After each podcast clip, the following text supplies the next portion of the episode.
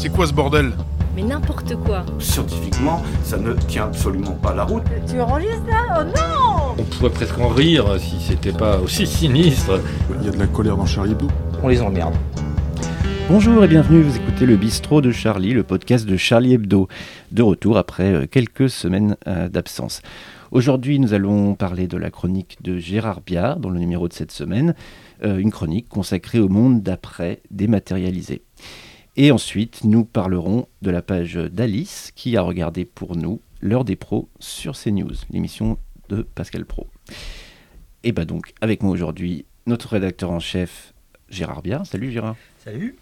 Et Alice. Salut Alice. Salut, Vous allez bien? Tout le monde va bien? Super. Top.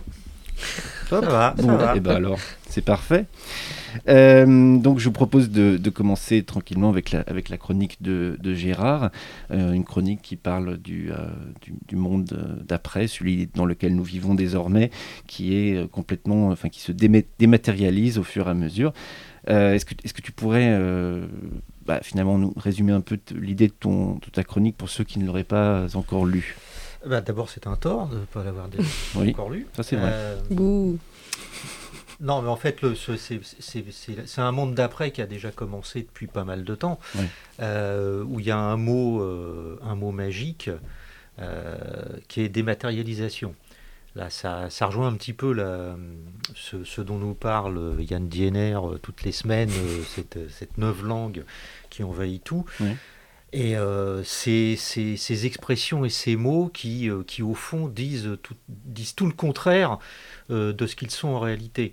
Euh, la dématérialisation, c'est pas vrai, ça n'existe pas. Le virtuel, le virtuel, ça n'existe pas.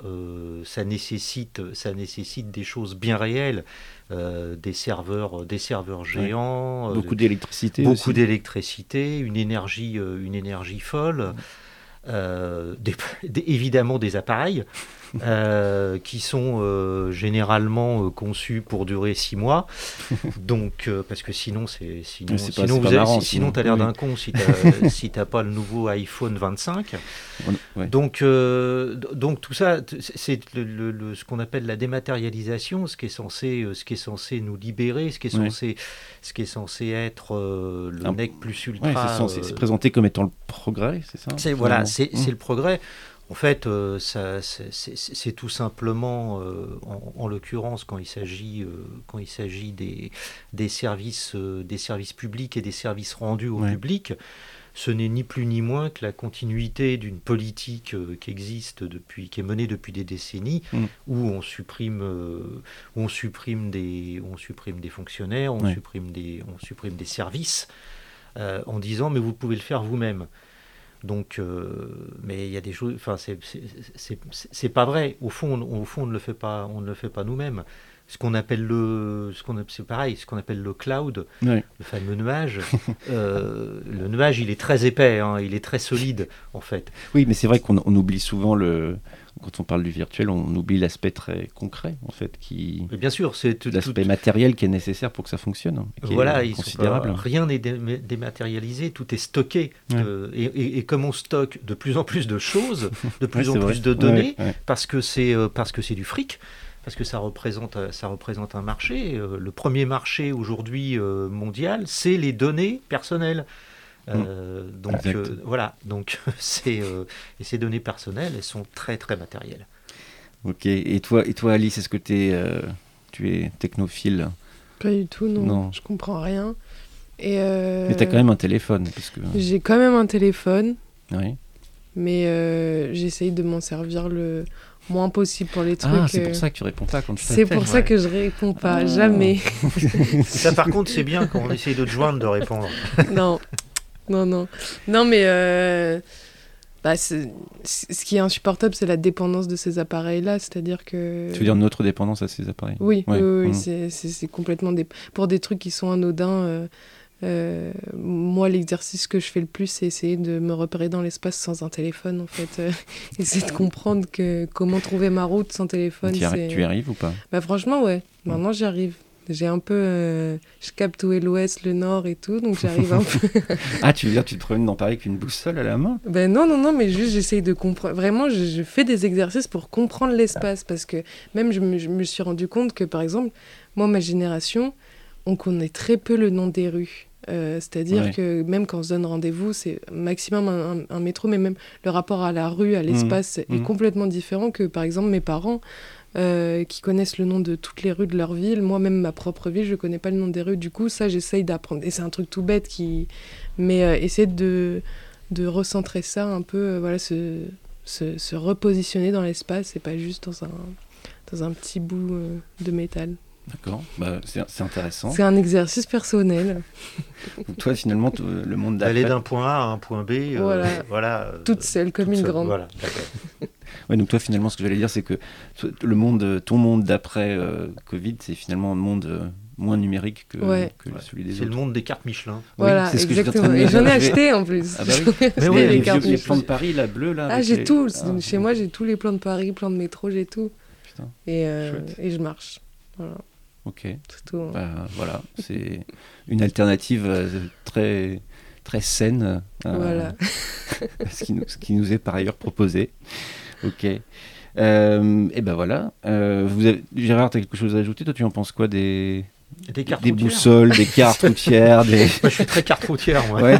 oui, oui, je suis très carte. J'ai pas du tout de, j'ai pas du tout de GPS et de ce genre de, ce, ce genre de gadget. euh, voilà. En général, quand on me dit, euh, moi, ce qui, moi, ce qui me fascine, c'est toujours, c'est de, de quand, quand- quand on regarde un- une, sur une application portable, enfin voilà, il y a marqué vous êtes ici. Bah oui, mais je le sais que je suis ici. Bah, évidemment. Oui, c'est vrai. Tu vois, Mais au non, cas où il y a c'est un doute. vraiment quoi. Ok, ben merci tous les deux. On va, on va, on va passer au sujet, euh, au sujet suivant.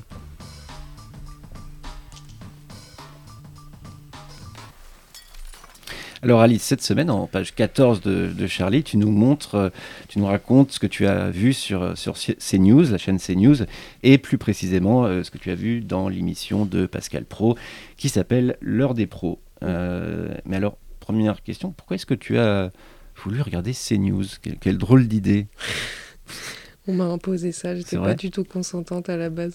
Non. Non, euh, parce qu'il y avait une invitée assez particulière qui est Marie-Caroline Le Pen. D'accord Et euh, alors c'est la deuxième, c'est la deuxième partie de cette émission, euh, l'interview, enfin le- l'entretien avec euh, Marie-Caroline Le Pen, parce que juste avant c'était le porte-parole du gouvernement.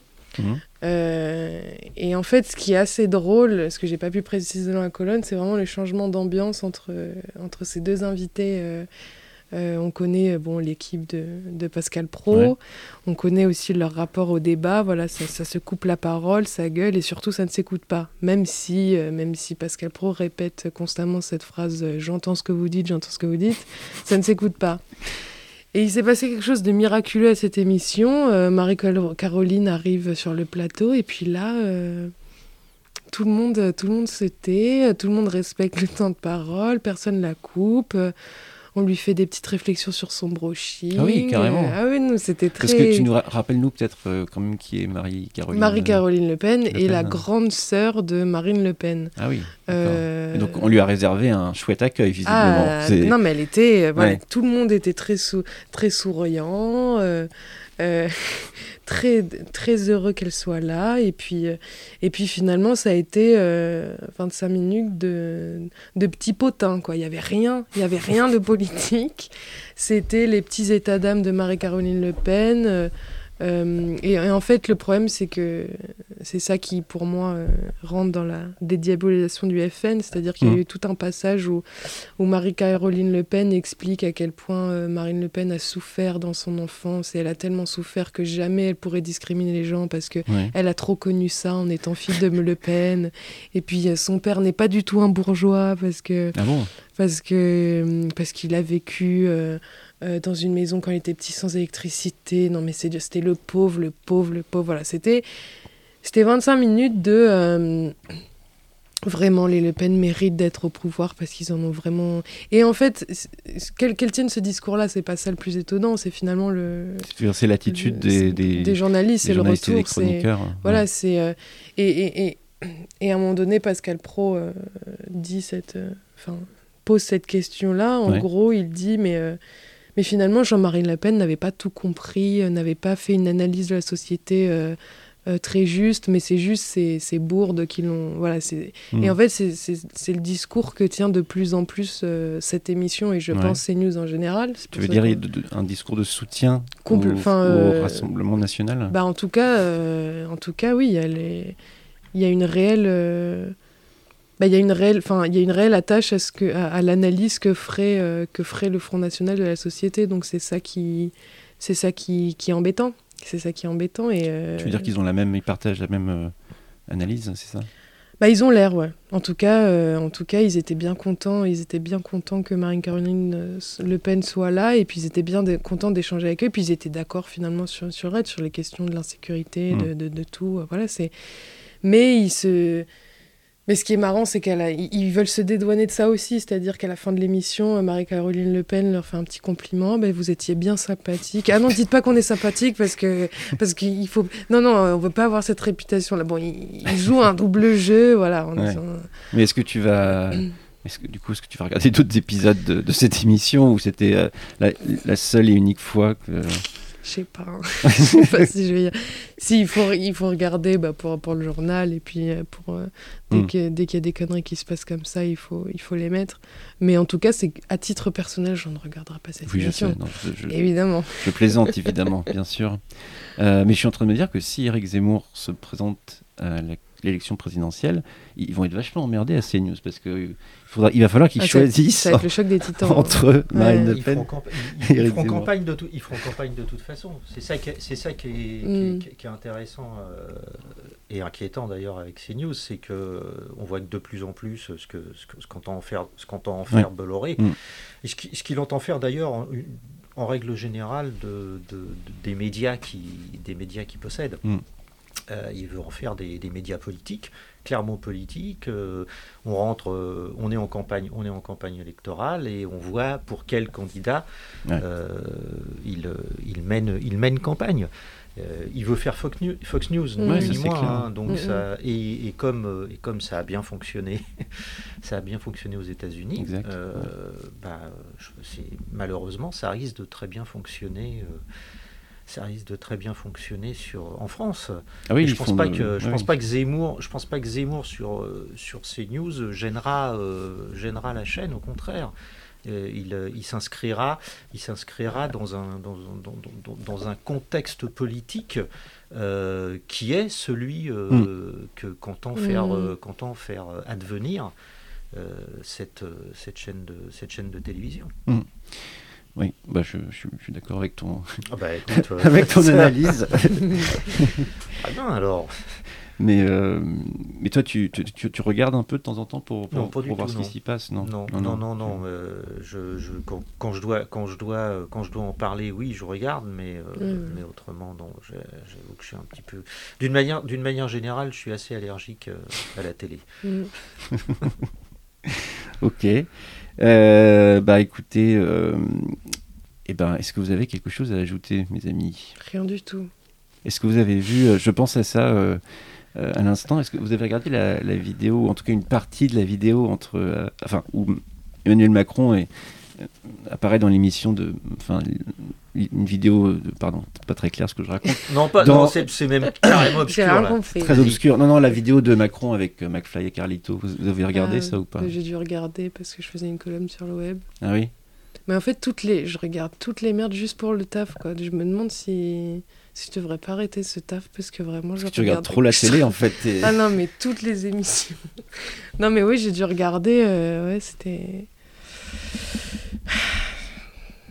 Mais pourtant, c'est ta, c'est ta génération. Ça, Ah ouais, mais vraiment, j'ai honte. Oui, hein. parce que c'est fait pour c'est- euh, parler aux jeunes et C'est des influenceurs. Ouais, c'est ben, des- tu vois, euh, tu n'as pas été convaincu. Non, j'ai pas été peu- Non, mais j'ai vraiment honte parfois de faire partie de cette génération. Non, mais ce qui est fou, c'est que dans cette émission, c'est qui est justement pour ma génération, mais celle un peu plus jeune aussi, c'est que euh, le problème de ces vidéos, c'est qu'on on, on- on donne l'image de la politique de quelque chose de complètement vide. C'est juste, Mm. le- moi, je m'inquiète de comment comment vont vont conceptualiser euh, Mm. la politique de ces jeunes-là, c'est-à-dire que on fait, on fait de, la communication, on fait des vidéos marrantes, Ouais. anecdotes, etc. Mais il n'y a aucune idée euh, qui émerge. C'est-à-dire qu'ils ne viennent plus, parce que ça, ils viennent sur Twitch, ils viennent les politiques euh, sur TikTok, etc. Mais ils viennent toujours sans idée. Ouais. Euh, ils viennent faire de la communication, regardez, on est marrant, euh, on s'intéresse ouais, à vous, voilà. C'est-à-dire qu'aujourd'hui, la politique, c'est plus une question d'idées.